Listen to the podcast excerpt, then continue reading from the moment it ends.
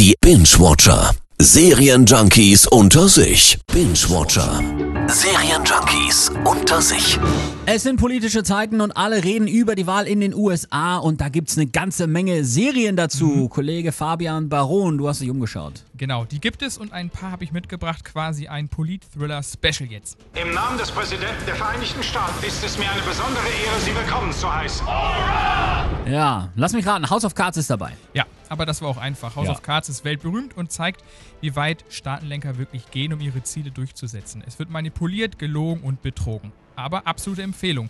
Einziges Manko, der Skandal um Hauptdarsteller Kevin Spacey. Die Amerikaner wissen nicht, was gut für sie ist.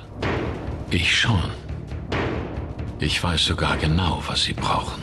Dann kriegt man Gänsehaut in aktuellen Teilen. Uah. Richtig stark ist auch Designated Survivor. In der Serie wird der Wohnungsbauminister der USA plötzlich selbst Präsident und muss gegen Putschversuche ankämpfen und seine Amtsübernahme rechtfertigen. Mal ein ganz anderer Blick auf das Amt des Präsidenten. Habe ich auch gesehen, aber ab Staffel 2 aus meiner Sicht ist das Thema kaputt. Ja. Ähm, von vorne bis hinten durchgedacht ist dafür die dänische Serie Borgen. Ich hoffe, ich habe es richtig ausgesprochen. Hat zwar nichts mit den USA zu tun, aber sie zeigt die Intrigen und Machtspiele in der Politik und den Einfluss der Presse als vierte Gewalt. Ein echter Geheimtipp. Das beste Wort für Demokratie ist Gespräch.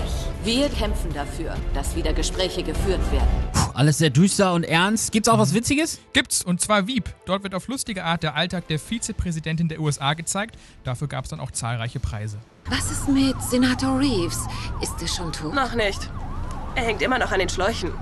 In ihm stecken so viele Schläuche, dass er wie ein Dudelsack aussieht. Okay, Stift und Papier raus. Ich habe noch ein paar weitere gute Serien. Bodyguard, The West Wing, Scandal, Homeland, Madame Secretary und The Crown.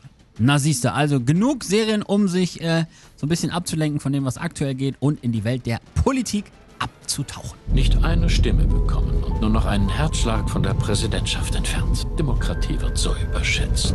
Binge-Watcher. Serienjunkies unter sich. Immer donnerstags in der Per Eggers Show.